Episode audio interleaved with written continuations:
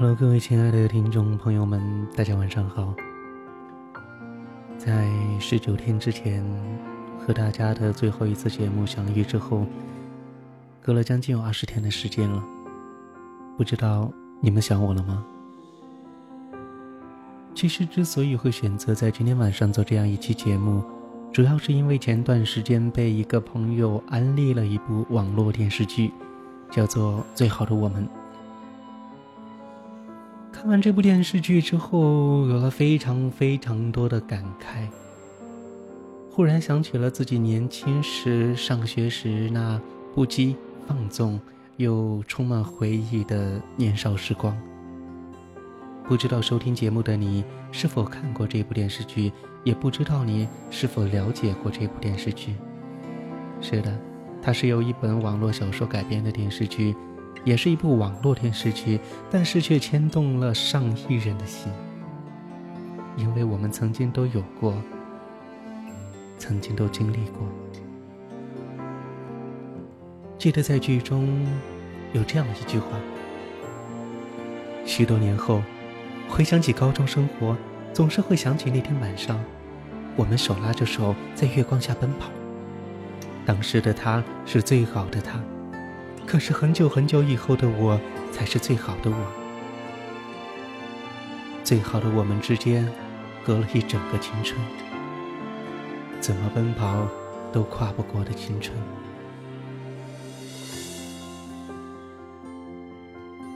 是的，耿耿于怀。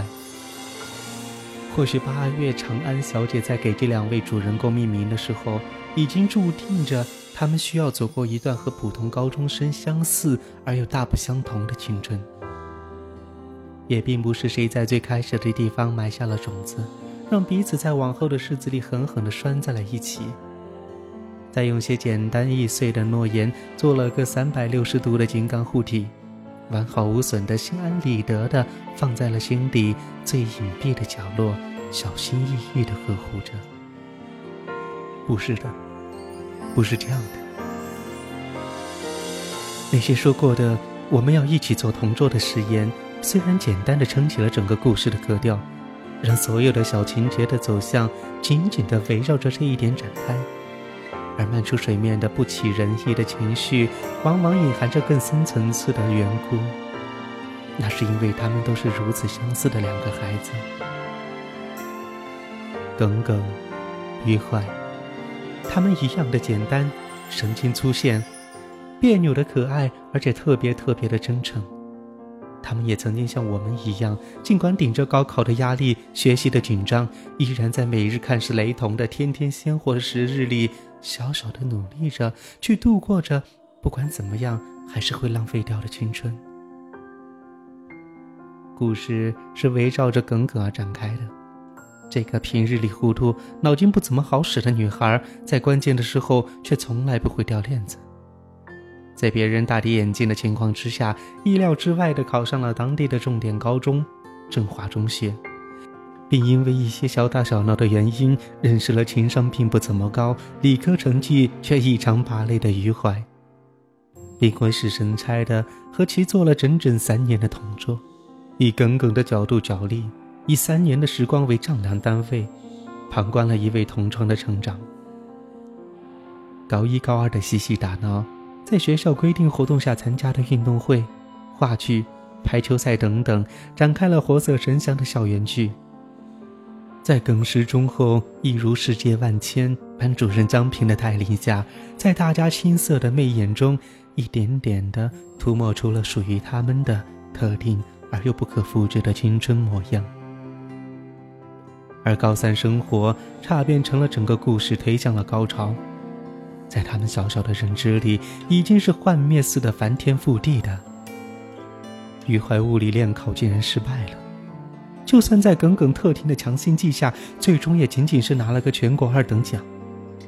倔强执着的他非清华不可，所以经历了人生中为数不多的苦闷，迫不得已。踏踏实实的应对高考，逼自己背一些自己看来付出不对产量的文言文，也不大不小的闹着在语文的卷子上填上了如果我是清风，我一定要弄死心相印的排比句笑话，并不怎么心安理得地过着里间把科、语文、英语相对落下的差距的日子。耿耿进步了，尽管是一点一滴的，也并无多励志的鼓舞人心。最后一直不会在关键时刻掉链子的他，终于考上了北京的一所不错的大学。而那个做了三年同桌的余淮，那个一起亲手种下彼此一棵树的余淮，那个愤恨地说着“不要命了，敢砸老子人”的余淮，那个在前天晚上还约好了一起回学校对答案的余淮，最终消失了，凭空的不见了。那些寄出永远了无音信的信。那些发出了永远石沉大海的短信，那些拔了好多好多遍被掐断的电话，那些早就已经熟念于心中的号码，就这样蒸发在这个每天每天都在上演着各种形色故事的世界里，如落入大海里的一滴小水滴，消失的了无痕迹。那种感同身受，就真的犹如一颗蓬勃跳动的心脏被紧紧地拽在手中。而突然被放开的胃里翻滚了一片虚无。虽然故事在最后给出了令人满意的解释答案，但是你我都清楚的知道，有些东西没有就是没有。况且那些解释都是作者给的，而不是生活。当然，那些小伙伴也一定记载着我们美好的样子。想到他们，我们也会情不自禁地牵动着嘴角，扯出一个令人满意的弧度。谁说每个人手里不是牵着别人一段或长或短的青春呢？贝塔像是每个朋友圈里都会遇到的这种人，他们或许真诚善良。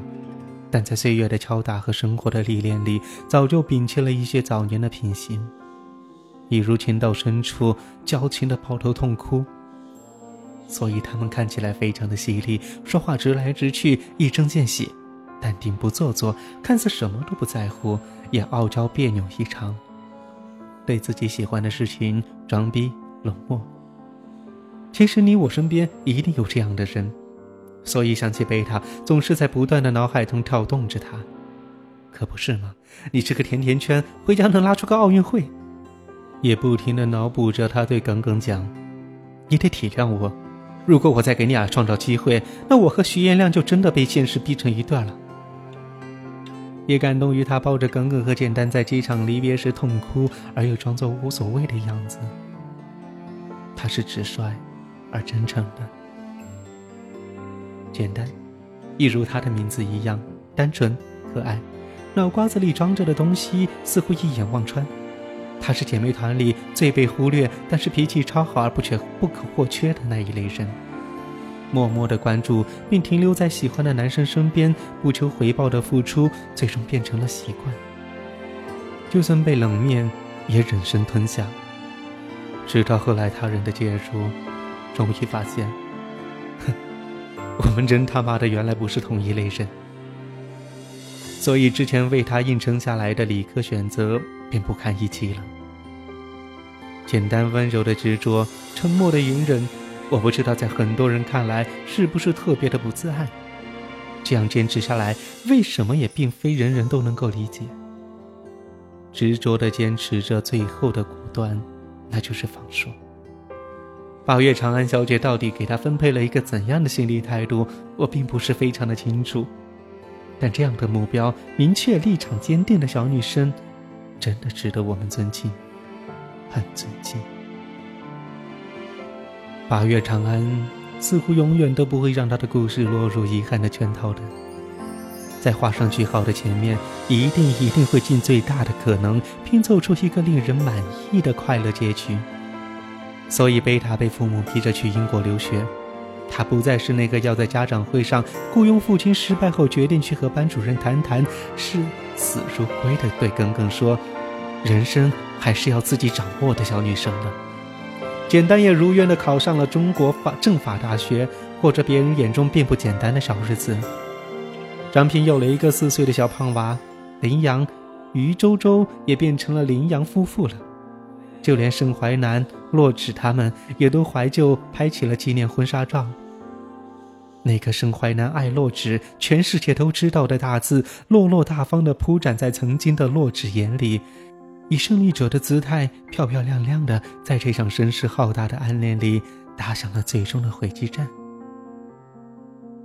至于耿耿于怀，在一系列的解释和转弯之后，在城堡里过上了幸福的日子。大部分人的青春都是平淡的，没有那么多的激情。没有在最好的时候遇到最好的你，没有陆星河这样大胆任性的高富帅的人，也没有余淮这样的高冷帅。我们都曾幻想过最好的我们里面的所有，但是现实并没有实现的勇气或者机会。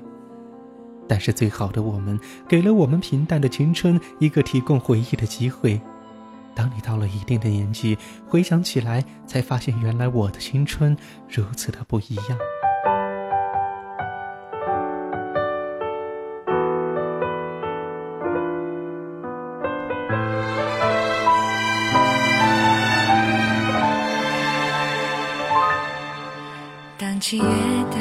吹过，阳光洒满了窗格，我们十指轻扣着，听同一首歌。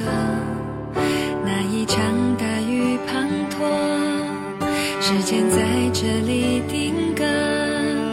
十七岁的我，总爱傻笑着抬头看你说，你说美好。你说时间抵不过你我，世界是一个圆。